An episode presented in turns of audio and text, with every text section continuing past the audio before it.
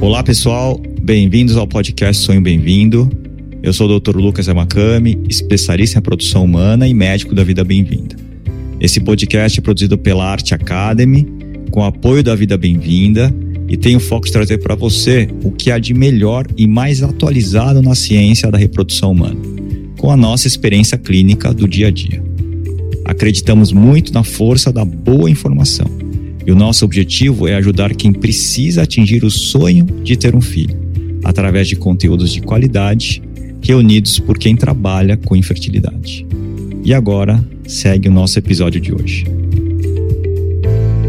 E hoje eu tenho a honra de falar sobre um tema super especial para gente que trabalha com a produção humana, que é o tratamento com óvulos doados ou tratamento de recepção de óvulos, como você quiser chamar e trago aqui para esse bate-papo a minha super amiga, sócia, médica da vida bem-vinda, doutora Larissa Matsumoto, que já está com a gente há muitos e muitos anos e tem uma enorme bagagem nesse assunto. Oi, tudo bem, Larissa? Como é que você está? Oi, Lucas. Nem tantos anos assim, Lucas. Não vai me envelhecendo assim, viu? não engane a gente.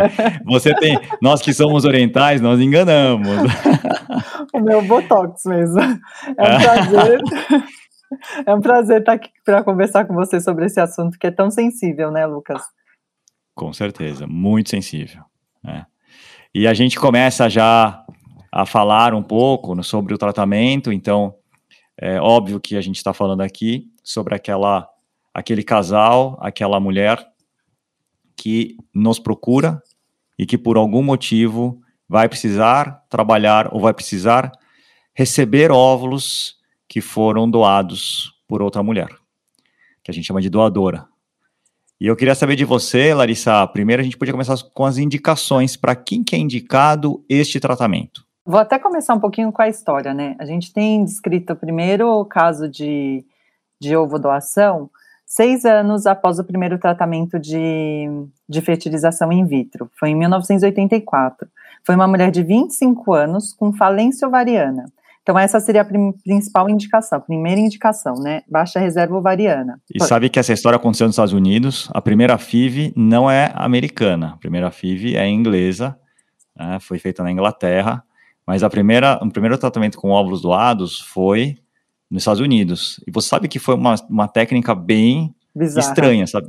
Foi bem bizarra para a gente falar, né? É, é, basicamente, que isso eu vou fazer, falar rapidamente aqui, porque eu abri essa curiosidade, né? Já que você trouxe, eles fizeram, pegaram a doadora, induziram a ovulação dela, fizeram uma inseminação com o sêmen do marido da receptora. Foi. Então, inseminação no útero da doadora. E aí eles tinham um, uma, uma, um equipamento de lavagem do útero.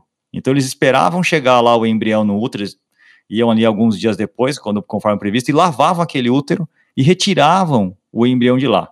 E se ela engravidava, era um terror, né? Então, ó, veja que, que situação, né? Retiravam o embrião, achavam o embrião e transferiam esse embrião para o útero da receptora sem congelamento, sem nada, né? É um Exato. verdadeiro milagre dar certo tudo isso, né, Larissa? Exato. E hoje a técnica é totalmente diferente, a gente vai falar sobre isso aqui. Então, primeira indicação são mulheres com falência ovariana, você podia, ou insuficiência ovariana, se você puder explicar para a gente, assim, rapidamente, quais, quais são os, é, por exemplo, exemplos, né? É, um, um dos critérios um, para pacientes né, com baixa reserva ovariana, na verdade, o que a gente mais vê é a idade, né, um dos fatores de risco para baixa reserva ovariana. Então, mulheres depois dos 40 anos tendem a ter uma chance de sucesso na fertilização in vitro um pouco mais baixa. E aí, né, para falência ovariana mesmo, não tem é, idade, falência ovariana precoce seria menos de 40 anos, né, marcador seria o FSH, duas medidas de FSH acima de 25, e quando essa mulher já não tem mais ciclos menstruais por mais de um ano. Então, esse quadro é de falência ovariana. Aí não resta mais nenhum folículo nesse ovário, nenhum óvulo nesse ovário. Na verdade, existe um pool de óvulos ali que estão quiescentes, mas que eles não passam a ter funcionalidade ali para ovulação mensal. E as pacientes com baixa reserva ovariana, não necessariamente elas têm alteração do ciclo menstrual. Elas podem até menstruar todo dia, ter um ciclo lá de 26, 26, 28 dias, mas a qualidade dos óvulos também implica numa numa qualidade mais baixa, que isso pode até, a gente vê mais frequentemente nessas pacientes, virem de falha de fertilização in vitro, quando a idade é um, um critério aí para para que ela parta para ovodoação. São as, aí seria o segundo critério né, de indicação, que seria falhas de fertilização in vitro. Quando a qualidade do óvulo ela não é, fornece para a gente condições de formar um bom embrião para que resulte em gestação. Perfeito. Então, ou quando ela não tem, é basicamente quando ela não tem óvulos, ou quando os óvulos, quando ela pode não ter nenhum óvulo, que é o que você definiu com falência, ou quando ela não tem óvulos de qualidade suficiente para gerar uma gravidez. Eu lembro muito da, de uma taxa de, por exemplo, uma mulher de 44 anos, em que pese ter chance de gravidez com, na FIV com óvulos próprios, essa chance ela vai ser menor que 5%. Então, realmente é uma chance mais, é uma chance menor, uma chance mais exígua. E aí você tem, é, por exemplo, como opção tratamento com óvulos doados. Então, você citou aqui a, a não ter óvulos ou não ter óvulos de qualidade. Você falou aquelas mulheres ou casais que já tentaram FIVs antes e não conseguiram, e se deduz que a, a questão principal seja a questão de óvulo. É, você vê mais alguma indicação?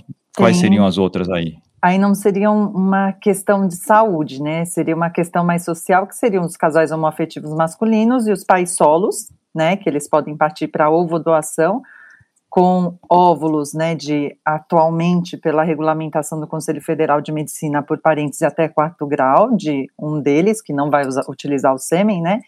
E ou a ovo doação com com anonimato.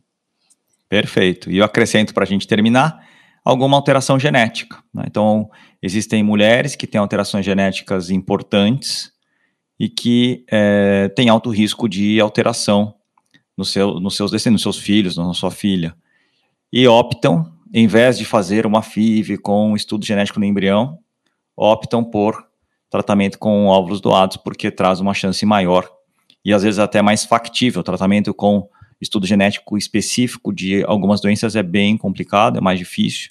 Então, algumas, alguma é uma alternativa para estes casais, para esta mulher. Então, acho que a Larissa, você falou sobre todas as indicações, basicamente menor quantidade de ou, é, ausência de óvulos ou óvulos que não têm é, uma boa chance de gerar gravidez, uma chance muito pequena, na verdade, falhas de FIV, casais homoafetivos masculinos e genética, né? E aí você já entrou um pouco, acho que a gente já podia entrar um pouco nessa questão, porque eu acho que é uma das questões principais. Né? Você entrou na regulamentação do Conselho Regional de, Federal de Medicina, perdão, que mudou agora, diga-se de passagem, em junho de 2021. É, e ele, obviamente, nesse, nesse o conselho coloca aí algumas regras para que uma pessoa doe os óvulos e a outra pessoa possa recebê-los. Então, se você, você puder escolher, é, falar aí para a gente quais são essas regras, como se escolhe a doadora, eu posso ser doadora, eu posso ser receptora daquela doadora, quais seriam? Por favor, Larissa, vamos lá. Então, para as doadoras, elas têm que ter menos de 37 anos, né, pela nova regulamentação. Claro que a gente dá preferência aí para as pacientes, né, e aí cada clínica tem seus critérios, né. A gente na clínica dá preferência para mulheres com menos de 35 anos, por conta da taxa de sucesso, porque a gente entende que a idade é, acaba, né, isso a gente sabe, que a idade acaba influenciando nessa taxa de sucesso, e no geral são pacientes que passaram ali por tratamentos, né, que passaram por uma aceitação. Então, o que a gente busca, fazendo esse, esse essa seleção né, mais criteriosa das doadoras é justamente não afetar as taxas de sucesso tanto de quem vai doar quanto de quem vai receber, né? Porque essa paciente ela tem que entrar para um tratamento de ovo doação, de ovo recepção, né, de recepção desses óvulos, com a maior taxa que a gente possa oferecer. Isso então, é importantíssimo, né? Muito importante. Exato porque muitas vezes essa aceitação demora um certo tempo, né, para que ela passe a aceitar a recepção dos óvulos, até por questão cultural, às vezes religiosa. E então a gente na clínica utiliza menos de 35 anos, mas pela nova regulamentação até 37 anos poderia ser uma doadora. As doadoras têm que ter uma boa reserva ovariana, isso não pela regulamentação, mas justamente por conta da taxa de sucesso, porque o nosso maior pool de doadora são pacientes que passam por tratamento, então elas vão doar metade dos óvulos e vão ficar com metade dos óvulos, para que também não influencie no tratamento, na chance de sucesso dessa mulher que está doando. E aí, pela Anvisa, ela não pode ter as sorologias positivas para HPV, HIV, sífilis, hepatite B, hepatite C. A gente também não recomenda que sejam pacientes que tenham é, endometriose, por exemplo, que pode afetar a qualidade do óvulo. Endometriose profunda é uma contraindicação na clínica, é verdade. E que não tem um fator masculino grave. Tem alguns tratamentos, né, de pacientes que vêm para fazer o que a gente chama de doação full, que ela vem só para passar para o tratamento e doar os óvulos, e elas também passam por essa peneira. E o cariótipo normal, né? A gente pede o cariótipo e pede eletroforese de hemoglobina na clínica especificamente, porque acaba que, é, como nossa população é muito miscigenada, anemia falciforme é bem frequente e talassemia, né? Por conta da origem aí africana italiana, né? Então, são os critérios da clínica especificamente, né? E a gente, obviamente, pelo Conselho Federal, ou você pode receber óvulos de uma doadora anônima, ou seja, você não vai saber a identidade, você não vai poder ver uma foto que você possa reconhecê-la. Isso é importante, então é anônimo. Anonimato é anonimato. Né? É, obviamente a clínica sabe quem é a doadora, a clínica faz o tratamento, tanto da doadora quanto da receptora, mas ela garante este anonimato. Ou, atualmente, pelo Conselho Federal de Medicina, parentes de até quarto grau né, Larissa? Se você pudesse explicar aí essa mudança meio que até de vanguarda do Conselho Federal de Medicina, eles tiveram uma mudança, essa foi de vanguarda na resolução. É. A única, você, a única, que você pode receber óvulos de parentes. Como é que funciona? Então, são parentes até quarto grau e precisa ter os mesmos critérios, né, menos de 37 anos, quando tem mais, aí a gente tem que entrar em juízo ou pedir aprovação no Conselho Federal de Medicina, né? Porque tem alguns casos. No geral, a gente também não tem nem nada no, na regulamentação que indique isso, mas a gente acaba pedindo uma avaliação psicológica, porque pode trazer questões familiares depois no futuro, né? Mas pode ser, aí de mãe não vai ser, né? De, mas pode ser irmã, primas e tias, desde que tenham menos de 37 anos. Quarto grau seria até o parentesco de prima, e para receber esses óvulos, a receptora tem que ter no máximo 50 anos de idade, né? Exato. Isso acho que muito eles pensaram nos riscos, né, e nas chances mesmo, né, de, de, de gravidez, né, depois dos 50 mesmo com óvulos doados. Nos Estados e é interessante Unidos, que eles também falam, né, Larissa, no, no, próprio, no próprio Conselho Federal, perdão, eles falam que não pode incorrer em consanguinidade. Exato. Então, vamos supor, tem um casal que vai receber, um casal cuja mulher está com 45 anos de idade é, e eles optam pelo tratamento com óvulos doados. Então, é, o óvulo vai, tem que vir da, da família da mulher. Por exemplo, não é o parente, porque o homem, agora falando sobre sêmen, também pode receber sêmen doado de parente de até quarto grau. Mas nesse caso, não pode pegar o óvulo da irmã dele, fertilizar com o espermatozoide dele, por exemplo, aí já não pode. Então, o CFM coloca isso claramente, que não pode incorrer em consanguinidade, isso é importante. Então, a gente tem tanto as doadoras anônimas, quanto a doação por de parentes de até quarto grau, que obviamente não são anônimas. A gente sabe quem é e quem recebe também sabe quem é, tem que autorizar, doar, receber. Esse tratamento está né, tá cada vez mais frequente e nos Estados Unidos, eles calculam aí que entre 9 a 12% dos tratamentos de toda fertilização in vitro seja já de ovo, de recepção de óvulos, né? Que lá funciona um pouco diferente em cada estado, né? É muita gente, hein? É. 9 a 10, 10% tratamento de com óvulos doados. E a gente percebe a força desse tratamento na Europa, na Espanha, onde que são lugares que autorizam, inclusive, a doadora de ser ressarcida o governo coloca ali um FII que, que, a, que a doadora pode receber, é um FII estipulado pelo governo, e elas realmente têm essa motivação de doar. E acaba facilitando no final do tratamento. Aqui no Brasil não pode receber, é importante a gente dizer, né? A gente não pode pagar, não pode comercializar, é um tratamento diferente. Na Europa é um pouco diferente, dependendo do, do país. Eu estou falando de Espanha, por exemplo. Né. Agora, Larissa, antes da gente falar sobre a execução do tratamento, a gente falou para quem está indicado, a gente falou um pouco assim, pouco não, né? A gente falou sobre quem pode, do, quem pode doar óvulos para aquele casal, para aquela mulher, ou para aquele casal é, de homoafetivos masculinos, ou para quem tem alteração genética. Então a gente falou quem pode doar. Mas antes disso, eu queria falar uma coisa muito importante do tratamento, que é essa questão. Não sei se você, com certeza, você já vivenciou isso, né?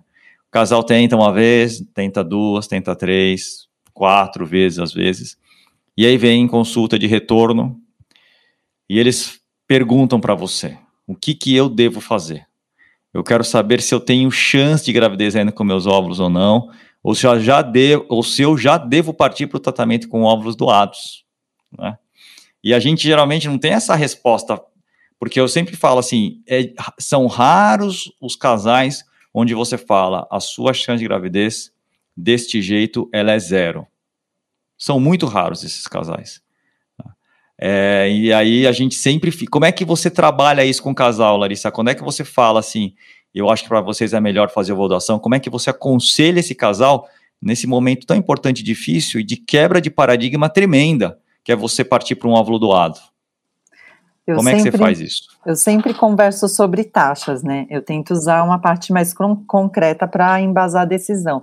Porque muitas vezes esse casal, ele não aceitou que parte genética não vai ser a, a, a da mulher, né?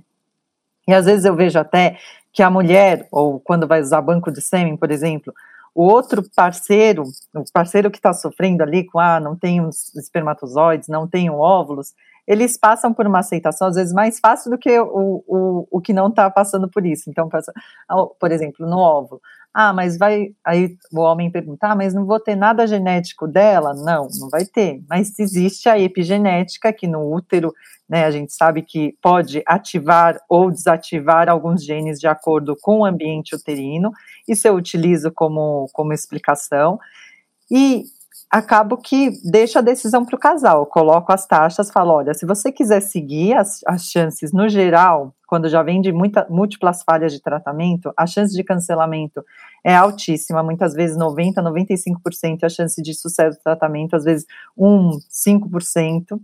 E aí deixa para o casal escolher. Muitas vezes eles precisam de um suporte psicológico e precisam das informações técnicas, né? Porque eles pensam, ai, Será que é, o meu o filho, né, não vai ter nada psicológico nosso, né? Não vai ter muita coisa a gente não tem a resposta, né? Mas a gente sabe que o embrião quando entra no útero, ele entra com 200 células, 160, 200 células e sai um bebê com trilhões de células. Então assim, a influência do ambiente uterino para esse embrião e o hábito que essa mulher come, como ela come, como ela dorme, a música que ela ouve, isso já influencia muito no desenvolvimento dessa criança, né? Ele entra com algumas células e sai com trilhões, entra, né? Então, é, eu acredito muito assim que um, um embrião de um útero dependendo, por exemplo, um embrião no meu útero é diferente do útero de qualquer outra mulher, porque cada uma tem seu hábito e, e diferente, eu acho que em tudo, assim, psicologicamente e a parte né, de algumas características, claro, é, a cor do olho, pele, cabelo, isso que são características concretas determinadas por genes que não vão mudar, não, não tem como mudar. Na clínica a gente tenta, né, fazer um, um, um matching, né, de aparência de criança, aparência de adulto, então a gente sempre pede foto de criança, foto de adulto, da mulher, para poder bater ali, é, já que é anônimo, né, bater com as características para que não gere depois é, uma insatisfação no futuro, né? Quando principalmente esse caso ainda não está tão resolvido para essa mulher que aceitou a, a recepção dos óvulos, né? Perfeito. Eu também penso igual. Eu sempre falo assim para o meu casal que eu sou uma pessoa muito. Eu sempre dou muita informação e dou minha opinião. Sempre me posiciono muito. Eu nunca deixo o casal falar, ó, oh, vocês decidam o que vocês querem minha vida. Eu sempre explico, ó, eu penso assim, eu faria isso, o caminho melhor é esse, a alternativa é aquela, mas o caminho melhor é esse, eu falei assim, mas vocês vão pensar sobre isso e vocês vão falar se vocês concordam ou não, óbvio. Agora, em tratamento com óvulos doados, eu sempre falo que a decisão final e essa decisão realmente é do casal. É um dos tratamentos que a decisão tem que ser deles, porque envolve tantas questões lá na frente de aceitação, de se sentir bem, de ter certeza que fez a melhor escolha, isso ser importante para o desenvolvimento daquela família. E aí eu também vou para a parte de dados numéricos, a sua chance de gravidez é 1% com seus óvulos. E com óvulos doados é 50% a 60%. E você vai ter que fazer tantas FIVs, e a gente já fez isso. Então, do ponto de vista técnico, obviamente o caminho é tratamento com óvulos doados. Mas não dá para falar que a sua chance é zero. Então, eu sempre falo que é muito uma, uma decisão de coração ali, que ela tem que pensar naquilo, incorporar aquilo e ficar feliz. Né? Se ela se sentir feliz, falar assim, nossa, esse é o caminho que eu vou seguir. Então tá certíssimo e seguir o caminho bem, né? Mas é, é, uma, é uma decisão da clínica, eu acho que é uma das mais difíceis. Fazer FIV é difícil, congelar o óvulo é difícil, querer ter filho é difícil. Mas falar que vai fazer tratamento com óvulos, ir para o tratamento de óvulos doados envolve um grande grau assim de aceitação, que geralmente vem de um sofrimento grande, de uma batalha, de uma luta, de um caminho. Tudo isso aí, né, Lari? A gente vê muito é. isso. E eu, eu, eu, sempre uso isso também. Eu falo, olha, a, a parte técnica diz para seguir por esse, mas a decisão final, aí emocional, religioso, vocês vão para casa, conversem, porque a decisão acaba sendo dos dois, né? E decidam, voltem quando estiverem preparados, porque também eu vejo às vezes voltarem depois de um, algum tempo, assim, né? É. Bom, agora e você já estava falando um pouco sobre. A gente falou sobre a, do, a, doadora, né, que poderia ser anônima ou a doadora é, parente hoje pelo conselho. Mas aí você já começou a falar um pouquinho sobre a escolha, que é legal a gente falar assim. É, como é que a escolha, obviamente, da doadora que é parente, é, a, geralmente o casal receptor já traz uma doadora que é parente, que já se disponibilizou, e a gente vai avaliar se é factível ou não para aquela pessoa doar, se ela está bem de saúde, se ela tem uma boa reserva, qual é a chance, etc, etc. Agora, e anônima? Como é que é feito o match? O match doadora receptora aí, Lari, por Larissa, por favor. Então, isso depende muito também do casal, porque tem muito casal que às vezes abre mão de, quando o casal abre mão de qualquer característica, aí isso se torna fácil, né? Abre mão da tipagem sanguínea, e às vezes eles falam, eu vou contar mesmo, então abro mão de tudo. Agora, no geral, a gente acaba pedindo as fotos, né, fazendo match de aparência física, o match da tipagem sanguínea. Então, muitas vezes, ah, não é uma tipagem, não é a tipagem sanguínea exata, mas a tipagem sanguínea que, de um bebê que, que nasceria possivelmente do, do, se o óvulo fosse dela e o espermatozoide fosse do, do pai. Então, ah, por exemplo, ela é A e ele B, e poderia nascer um AB, poderia nascer um A, um B, então às vezes a gente até a, acaba escolhendo uma doadora AB, porque poderia dar esse, né, o bebê poderia nascer com a tipagem sanguínea, que acho que é uma das grandes dúvidas das pacientes que vão receber, elas perguntam do, da tipagem sanguínea, e ai, ah, será que tem um risco de rejeição pela tipagem sanguínea? Não, né, a, a gente tem hoje Isso é tratamentos... é importantíssimo, Larissa, então fala, responde, senhor a gente escolhe a tipagem sanguínea porque vai ter rejeição dentro do útero? Não. Você falou não pra gente. Explica aí, porque isso é, nossa, é muito importante mesmo, né? É, não é pela, não é por, pela rejeição no útero, mas é caso, por exemplo, o casal opte por não contar, né? E aí naquelas esco nas escolas, né, que você faz o teste da tipagem sanguínea, se tiver uma tipagem sanguínea completamente diferente, pronto, já caiu por terra. Mas tem os casais que abrem mão da tipagem também. Então, para tipagem sanguínea não tem rejeição, a única questão que a gente preocupa é com icterícia após nascimento, mas que é, hoje, assim, a gente tem, para uma segunda gestação, né, o risco de incompatibilidade, mas hoje, quando é o fator RH, a gente tem tratamento para a primeira gestação, a gente acaba fazendo a vacina, então não tem rejeição intraútero, tem tratamento se caso a tipagem for sanguínea, for, for diferente, e não tem aumento de taxa de aborto, nada, redução de taxa de gravidez, não. A questão é na gestação e no nascimento, que também tem, tem os tratamentos, né? Quando a tipagem é diferente. Perfeito. A questão é mais se o casal não quiser contar, e a gente vai falar sobre isso no final, não percam, porque isso é uma parte importantíssima. Se o casal não quiser contar que a origem do óvulo é doado, a tipagem sanguínea tem que ser compatível com o casal, da doadora. Ou você pode ter no primeiro dia, todo mundo que nasce faz tipagem sanguínea, gente. Todo mundo nasceu tipagem sanguínea da mãe e do bebê. E se já tiver uma incongruência ali, vai ter que esconder esse exame, aí vira uma. É complicado. É. Então, é, é, por causa só por causa disso. Isso é importantíssimo. Bom, então faz, falamos sobre escolha do match, de características físicas, da tipagem. E agora a gente podia falar mais assim, resumidamente, sobre como é que funciona o tratamento. Acho que a parte mais técnica, não precisa. Obviamente, a gente tem o objetivo aqui é mais informar e não dar uma aula sobre isso para quem vai fazer, é, quem é médico. Né? Mas como é que funciona o tratamento? Então você tem a doadora, você tem a receptora. E aí? Então, a gente faz uma investigação da, da parte masculina, né? Porque acaba que para que a gente tenha uma taxa de sucesso boa, a gente precisa de um óvulo de qualidade, que foi essa peneira que a gente fez, né, com as pacientes de doação. Então, a gente espera ali que a qualidade ossária seja boa depois de toda essa avaliação. E avaliamos a parte masculina, porque tem o espermatozoide ali que tem que ter uma qualidade para que resulte num embrião bom para que tenha gestação. Então, e se às vezes precisa melhorar também, a gente passa para uma consulta com o andrologista para melhorar antes de fazer o tratamento.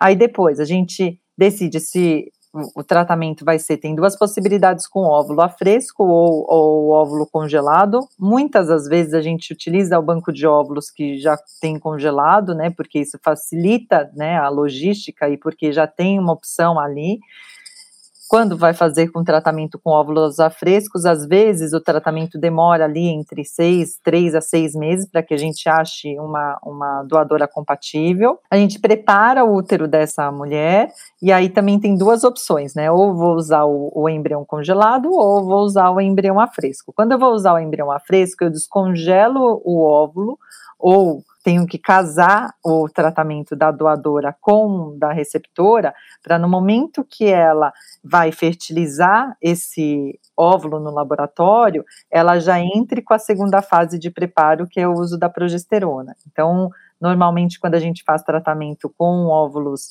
a fresco ou tratamento com óvulos que a gente é, vai preparar a transferência, a gente faz com o, o preparo do endometrial com uso de medicações. Mas existe também outra possibilidade que seria o ciclo natural, que a gente acompanha o ciclo dessa mulher. Aí, para facilitar, a gente utiliza os embriões é, congelados. O embrião congelado eu fertilizo a qualquer momento, formo os embriões, congelo os embriões e depois transfiro para o útero num preparo que eu vou olhar só o útero, então não preciso ficar olhando né, a, a, a sincronização dos dois tratamentos. E aí, para pacientes que vão fazer por biópsia, porque assim, tem algumas pacientes que, mesmo sabendo que a mulher tem menos de 35 anos, com uma chance de formar embrião normal de 70%, que não tenha toda essa recomendação de de fazer a biópsia, acabam optando pela biópsia, né? Até para ter ali por transferência a maior chance de sucesso. E aí a gente tem que fazer com o embrião congelado. Então faz o tratamento, forma embrião, biopsia, congela, espera o resultado e depois transfere para o útero preparado. Então, é são muito legal. opções, né? É, alguns, é muito complexo. né? que, que a gente Mas é, é, é isso que você falou. A primeira fase é formar o embrião. Então, o embrião é formado com óvulo da doadora, com o espermatozoide do, do cônjuge. Né?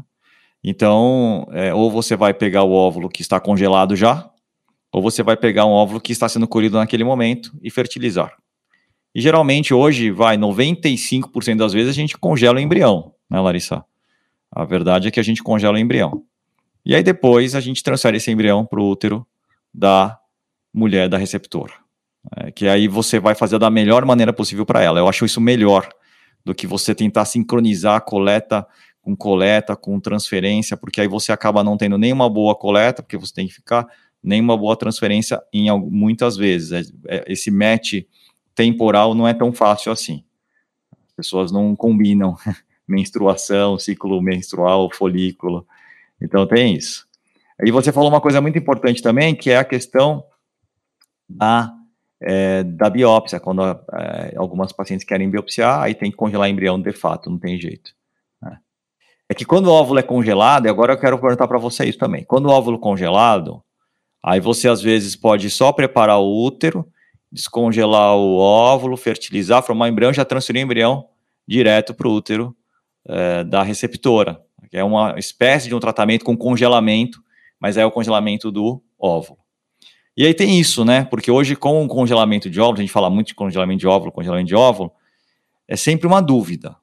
Né? E as pacientes perguntam, doutora Larissa, e aí, é melhor eu pegar a doadora que já está com óvulos congelados ali no laboratório, ou é melhor esperar uma doadora que vai colher os óvulos, aí no dia da coleta dela, o meu marido colhe o sêmen e a gente já fertiliza na hora o espermatozoide dele e o óvulo fresco. E é, queria que você respondesse o que, que você responde para ela nesse cenário. Difícil, hein? Então, é, porque assim, é claro que a gente tem as pesquisas que mostram que óvulos fresco, frescos para formar embrião, você acaba tendo uma taxa de sucesso maior, né? Tem uma pesquisa que eles pegam do banco, né? Mas são estudos retrospectivos, né? Pegam tudo que foi feito e aí calculam as taxas de gravidez. Mas e a taxa acaba sendo maior com óvulos frescos. Mas nem sempre a gente consegue logística para isso. E a grande crítica do estudo é isso, porque a maior parte dos tratamentos é hoje é feito com 60% dos tratamentos nos Estados Unidos são feitos com é, banco de óvulos. Então, são óvulos congelados. A grande questão do congelamento de óvulo é que, assim, ainda não é uma técnica perfeita e a gente acaba perdendo alguns óvulos no congelamento. Mas depois do descongelamento, a taxa de fertilização, formação de embrião, até tem crianças nascidas que eles fazem estudo e, e averiguam, né, se tem algum, alguma questão ali de, de déficit, né, cognitivo, de desenvolvimento, depois que descongelou o óvulo, as taxas são as mesmas comparadas com a fertilização in vitro. Então, a grande questão do congelamento, que ainda não é uma técnica perfeita, é na hora de descongelar o óvulo, que a gente precisa realmente que tenha qualidade nesse óvulo, e a gente acaba perdendo ali 10, né, entre 5 a, a, a 15% dos óvulos que a gente descongela. Então, muito também da técnica, né, acaba reduzindo ali um pouco, porque se a gente pega oito óvulos a fresco e oito óvulos congelados, a gente pode ter ali no final oito óvulos a fresco que a gente vai utilizar e sete ou seis óvulos que a gente conseguiu descongelar para fertilização. Mas as taxas depois desse descongelamento são as mesmas. É muito semelhante, né? E hoje eu tenho muitas pacientes, é interessante, porque há, vai, há dois anos eu, as pacientes preferiam fresco. Ah, eu quero fresco. Mas hoje eu tenho muitas pacientes que preferem congelado, sabe por quê? Porque elas falam, doutor Lucas, eu já sei quantos ovos vai ter lá. Uhum. Eu, quero uma, eu quero saber quantos tem. Então eu quero saber se ela tem oito, quero saber se o lote é de, lote é de 10, quero saber se o lote é de 12 óvulos. Eu quero saber isso. Isso para a gente é importante. Porque às vezes realmente a gente já viveu isso, isso acontece, nós não somos é, videntes, a gente faz uma avaliação, a gente tem uma expectativa, a gente vê o resultado e às vezes a expectativa, o resultado não é igual à expectativa. Às vezes você tem 10 óvulos coletados, 5 vão ser doados. Então ela tem 5 óvulos que ela recebe. Enquanto que no é, óvulo congelado ela sabe quantos óvulos tem congelados. A gente não sabe quantos óvulos vão sobreviver. Como você falou, 5 a 15% você pode perder. Mas você sabe ali quantos já tem congelado. Então é bem interessante que realmente as minhas pacientes têm mudado de opinião. Hoje elas têm, muitas delas querem congelado, não querem fresco aquela coisa de mandar o marido colhendo, correndo também, dá um certo incômodo, ter que ficar esperando. É interessante isso, né? Como muda.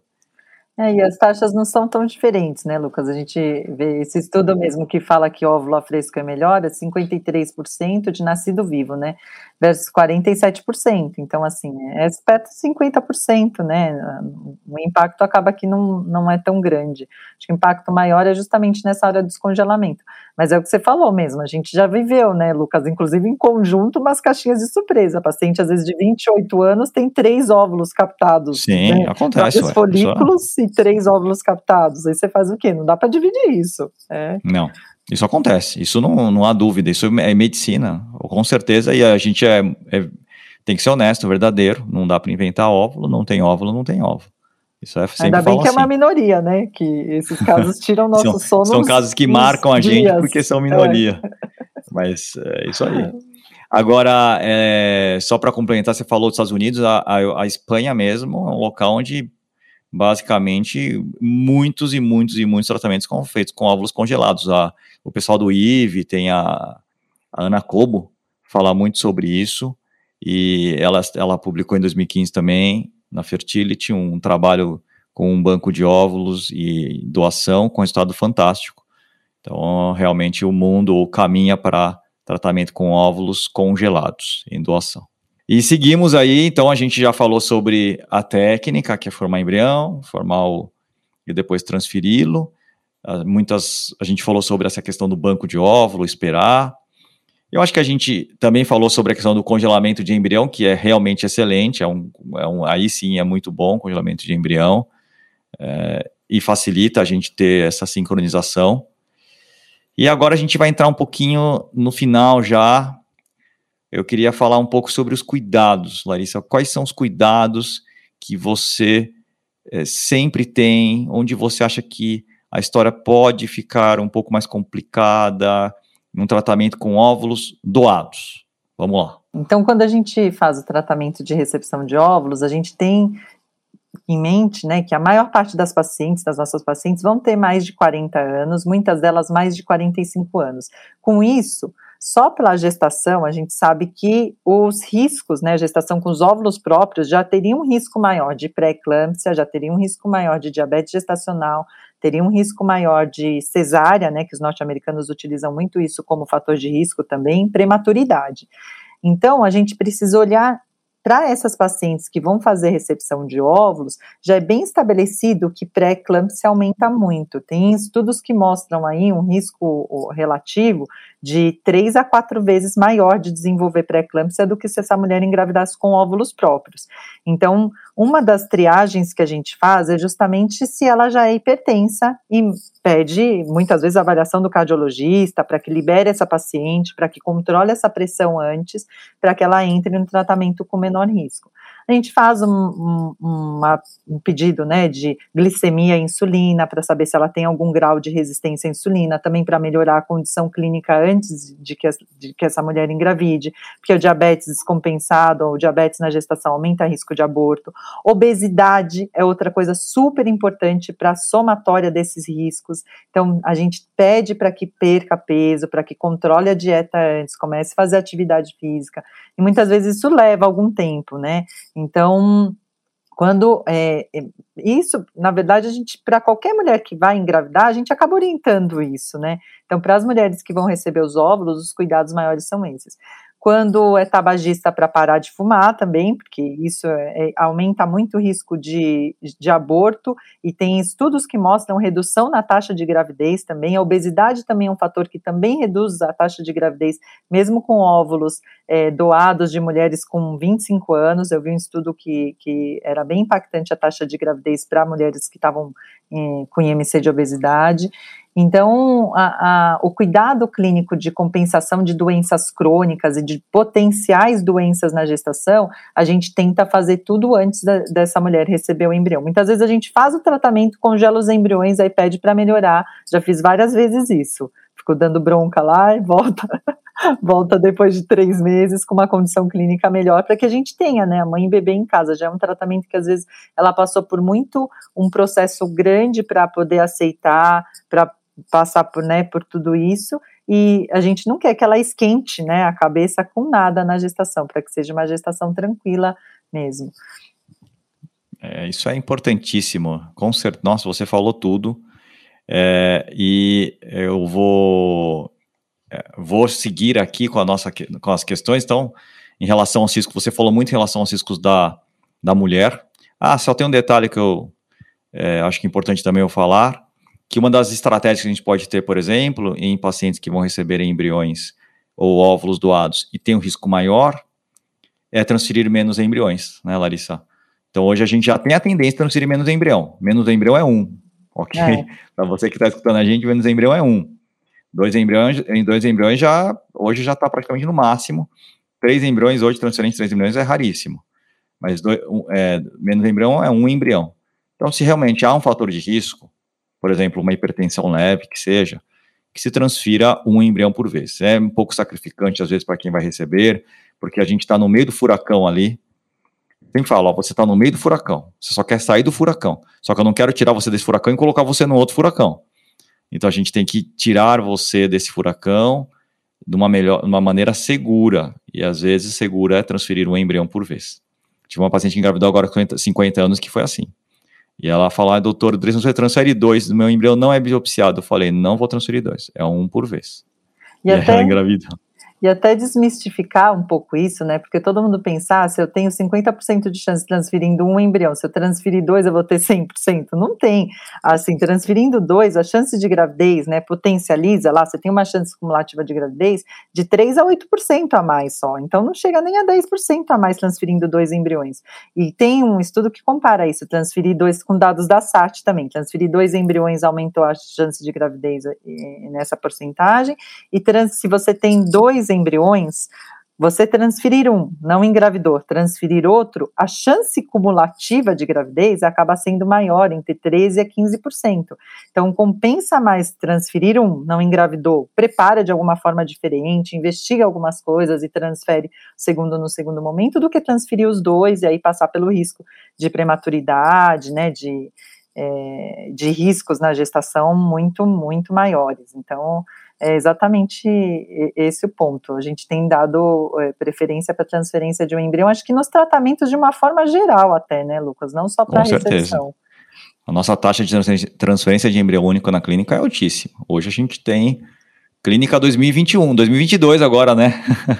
clínica 2022. Você tem sabe que, que uma vez... Gente, tem que ser up to date. Uma vez assistindo uma palestra, eu, eu adorava transferir dois, né? Eu era uma das, das, das médicas lá da clínica que tinha uma taxa de gemelaridade super alta. Todo mundo falava, ah, vai transferir dois, vai engravidar de gêmeos, né? E eu adorava. Só que aí uma vez eu fui num congresso, foi na SRM até, e eu vi, assistindo uma dessas palestras menores, ele falando assim, olha, é, e mostrando esses dados, assim, ah, transferi dois, né? e aí ele falava assim, só transfere dois quem é inseguro com o seu laboratório ou inseguro com a sua transferência. Aí eu saí de lá num baque, né, eu falei, nossa, gente, eu sempre falando, vamos transferir dois, vamos transferir dois, ali mudou minha, minha fichinha. Ele falou, não tem por que transferir dois mais, hoje a técnica de descongelamento de embrião é tão boa, porque antes transferia-se dois, porque você entre descongelar dois, sobrevivia 50%, 60%. Então, você descongelava dois, sobrevivência os dois, era lucro, transferia os dois. Hoje a gente recupera 96%, 98%. Então, descongela, transfere um, descongela um, para ter segurança aí de que vai ter o bebê bem, a mãe bem, os dois bem em casa. E a técnica chamava congelamento lento, e o embrião ele sobrevivia, mas ele não sobrevive como ele sobrevive hoje. Ele já ele sofria muito no processo. Então, realmente, hoje a ideia é essa. E caminhando para o final, tem dois pontos importantíssimos que eu vou falar com você, Larissa. O primeiro ponto, eu já vou começar aqui pela questão do desenvolvimento social. Como é que essa criança vai, como é que ela se coloca no mundo, a questão da, da parte intelectual, há alguma questão vinculada a isso? A criança ela tem mais dificuldade na escola ou não?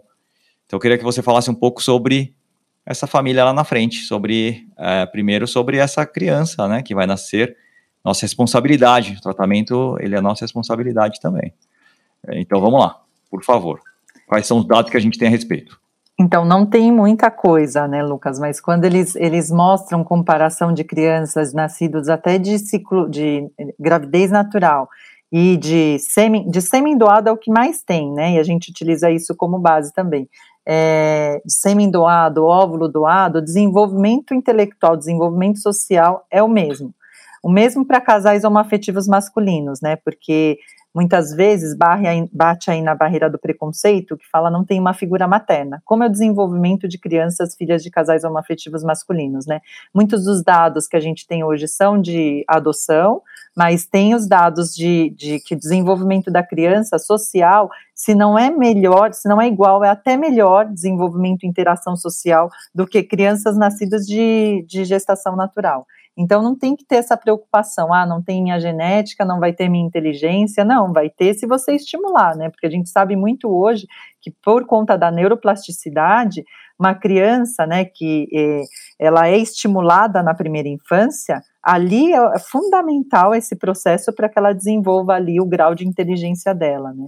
Na gestação tem algumas coisas que a gente faz também, né, a gente suplementa com ômega 3, né, é, orienta, né, qualidade de sono, então tudo isso acaba influenciando também no desenvolvimento intelectual e social. Vai depender de cada família, mas no geral não tem... É, diferença nenhuma em relação a crianças nem nascidas de FIVs, né, comparada com crianças em escolas nascidas de, de, de gestação natural.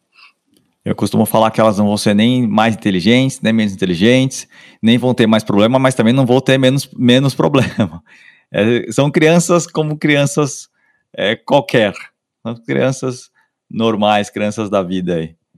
Então, acho que isso é, é, é, importantíssimo. E, por fim, essa história, acho que a gente podia encerrar com essa questão, que é mais uma orientação para quem já vai fazer o tratamento, que já está nesse caminho, que já está grávida, se você deve contar ou não para aquela criança que vai nascer. Obviamente, a gente já parte do pressuposto da autonomia, então cada um faz o que bem entender com a sua família, isso é fato, e isso existe, né? Mas a gente tem que ter uma posição técnica, uma posição nossa médica a respeito. E eu queria saber qual que, como é que você lida com isso, Larissa, como é que você trabalha isso com o casal? É o assunto mais polêmico, né? né com certeza. É. Opa! Mas eu, eu sou a favor de contar, e até assim, por conta do, das, das da, muito de. Não vi, vivencio isso pelo outro lado, né? Eu até entendo quando o casal não quer cantar, contar, pensa, tem alguns motivos, né? Quando a gente avalia os estudos, ah, é para não expor a criança, para não expor, para não se deparar com a infertilidade. Mas quando o casal vem para mim com essa questão, eu sempre coloco esses pontos, né, de que é, tem algum. Uma vez eu li um estudo, é, era até daquela psicóloga que trabalha muito com isso. Você gosta dela, Lucas? É, é Alice uma, Domar? Não. Alice é, Domar, será? Não, não é Domar. É uma, uma inglesa. Mas depois eu, eu, eu, eu o nome, De nome eu sou ruim. É, eu sou ruim também. Não, não... Eu sei da Domar porque eu conheci ela pessoalmente, né? e ela colocava que as crianças, as adolescentes, depois que descobriam quando os, casa, quando os casais não contavam, e por algum motivo o casal contava para algum parente ou por alguma questão de doença, essa criança descobria que não era filha do sêmen ou do óvulo, a criança, depois, quando entrevistada, né, o adolescente, na maior parte das vezes, dizia que sentia que em casa estavam escondendo alguma, porque nas pesquisas vem, né, as frases assim, né, dizia que nas, nas, nas pesquisas qualitativas, dizia que, que sentia que em casa estavam escondendo alguma coisa dela. Então, eu acho que esse é, é um dos pontos, que isso pode depois é, ser descoberto e gerar ali uma, uma uma relação de hostilidade mesmo, né, desse filho que, e, e os pais. E hoje a gente tem, né, esses testes de ancestralidade que isso pode colocar à prova quando os casais não contam. Então, é, no futuro a gente não sabe como que vai ser, né? Eu sempre falo para os casais, olha, é, eu recomendo que, com, que conte, e se tem algum bloqueio para que você não conte, ou às vezes não se deparou tanto com a, com a aceitação, né? é melhor trabalhar isso antes, trabalha isso antes e depois volta para o tratamento com outra, às vezes outra, né, passar por terapia, né, ler um pouco sobre a opinião de, de, né, de especialistas que trabalham nessa área, para voltar com isso mais resolvido, porque eu vejo que quando você se depara com não contar com essa questão, é porque tem alguma coisa ali que não está resolvida nessa aceitação desse tratamento. Perfeito. Nossa, eu penso igual você. Eu incentivo o meu casal ou quem faz tratamento a contar. Eu falo que assim, uma das questões é essa que você falou. A gente fala da tipagem sanguínea, mas eu uso essas palavras. É um exame ridículo frente ao que vai acontecer no futuro. Porque a gente vai ter uma série de testes genéticos que a gente vai fazer durante a nossa vida. E aí a gente vai ficar o tempo inteiro com essa questão da, da não na, da mentira, vou falar da omissão, ou dessa história que velada, dessa história velada, e aí você fica o tempo inteiro, ah, vai sair, ah, essa história vai acontecer, ah, eu vou ter que contar, eu vou ter que contar. Então, além de é, a existir uma probabilidade razoável, razoável, porque é, posso, posso até falar, uma probabilidade alta dessa história em algum momento sair, quando ela sai, ela sai geralmente em um, em um momento ruim, que é, por exemplo, quando essa criança já está na adolescência, que é o pior momento de todos para você contar, uh, ou num momento meio traumático, onde você não conseguiu controlar essa informação numa briga, numa discussão ali, que é, é aquela história toda. Os trabalhos falam isso, é, eles mostram essas situações, e os casais que vivem, vivem isso. Né? E aí também tem a questão psicológica do casal, que fica sempre com aquela história, né? Aquela, aquele segredo, aquele grande segredo. E os psicólogos falam muito isso, que esses grandes segredos acabam marcando psicologicamente o casal e traz questões ali na frente. Então, realmente, eu oriento. Até tem um face match, a gente dá risada, né, Larissa? Mas tem um face match, essas coisas de face match que podem aí no futuro mostrar alguma coisa diferente. Então, eu incentivo o meu casal a contar e incentivo que faça isso cedo. Quanto Exato. mais cedo é o melhor. É isso que os trabalhos falam hoje. A criança é muito plástica, a criança entende as coisas diferentes. Os nossos filhos vão ser muito mais abertos que a gente, que a gente. Eles foram eles vão ser criados diferentes da gente, gente. Acreditem nisso. o meu filho já tem outra concepção de mundo do que eu. Ele fala sobre sexualidade de uma outra maneira que eu falava quando eu tinha a idade dele, nem falava sobre isso. É bonitinho. Né? Então, é, é, é, outra concepção. Então, as crianças são muito plásticas, é no começo que se conta, bem no comecinho. Tem até livros, né? Exato. Livros bonitinhos. E eles falam isso, né? Que quanto mais natural é para você, mais natural você vai passar isso para seu filho. E o que, que eu penso e eu falo para os meus, meus casais, né? Que onde existe amor, a criança se desenvolve bem. Então, assim, independente, ela não vai ligar já de onde eu vim meus óvulos, de onde veio, veio o óvulo, veio de. Uh, e eu costumo dizer isso, né? É explicar que você quis tanto, tanto ser mãe de, dele, né, dessa criança, que você foi buscar uma sementinha, né, quando é muito pequeno, né, você explica com a sementinha, né, que você foi buscar uma sementinha de uma outra mulher para que você pudesse gerar e poder passar todo esse amor que você tem para dar para essa criança, né. Ela me arrepia, porque é um tratamento que emociona, né. É um tratamento bonito. Eu acho um tratamento lindíssimo, porque, óbvio, ele vem de uma questão, de uma dificuldade, de uma frustração, de uma quebra enorme de paradigma, porque as pessoas não querem, geralmente 99% das pessoas não querem, mas é também uma janela que se abre enorme, que as pessoas entram e que são muito felizes. A gente vê histórias maravilhosas, realmente o ser humano tem essa capacidade de se superar e é muito bonito. Então, Larissa, queria que você falasse assim, desse só um. A gente acabou, gente. Mas queria que a Larissa encerrasse aí com as últimas palavras e a gente depois termina o nosso podcast. Foi muito legal. Vamos lá, Larissa, por favor. Adorei ter, ter gravado aqui, Lucas, e eu queria deixar como mensagem esperança mesmo para essas mulheres, porque tecnicamente é o tratamento que a gente tem maior taxa de sucesso, porque a gente faz uma seleção criteriosa das doadoras. Seu filho não vai ter nenhuma questão de desenvolvimento diferente do que outras crianças, e é isso, parte, parta para o tratamento, seja feliz como mãe, que eu tenho muitas pacientes que depois voltam e falam, ah, eu esqueço que, que não é nada geneticamente meu, falo, eu só lembro quando eu estou aqui, quando eu venho para fazer outro tratamento, ou quando, né, vem, eu só lembro quando estou aqui, ou quando me perguntam no grupos do, nos grupos, né, que tem os grupos do Facebook, os grupos de WhatsApp, e me perguntam, e aí eu descrevo o tratamento, mas no dia a dia eu esqueço disso. É isso, porque ser mãe é muito mais do que você utilizar essa sementinha, né? A ser mãe é a criação do dia a dia, né? É o que a gente, né, vivencia, o que vai vivenciar no dia a dia.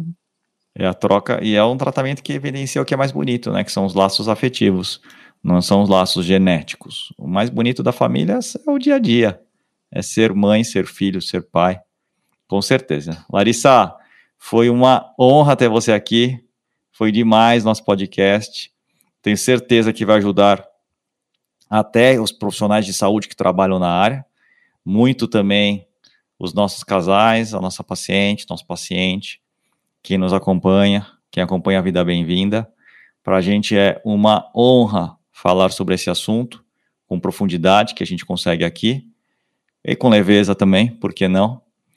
E seguimos nessa busca por esse sonho que é gigante. Obrigado, Larissa. Valeu. Obrigada, Lucas. Tchau, tchau. Até, gente. gente. Tchau, tchau. Obrigado por estar conosco nesse episódio do Sonho Bem-vindo. Além de poder escutar esse podcast nas principais plataformas de áudio, você pode nos encontrar no Instagram, arte.academy, com Y no final, e arroba Vida Bem-vinda. Se você gostou desse podcast, ficaremos muito felizes de ouvir sua opinião nos comentários de qualquer plataforma que esteja usando. Importante dizer, esse podcast tem caráter meramente informativo e educacional. Não deve ser utilizado para realizar autodiagnóstico ou automedicação. O conteúdo não é feito para substituir a consulta com um profissional de saúde. Em caso de dúvida, consulte o seu médico.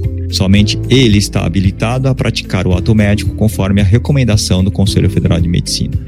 Nenhuma relação médico-paciente estabelecida aqui nesse canal. E somos muito transparentes em relação aos conflitos de interesse e levamos isso a sério. Espero que tenham gostado e até a próxima.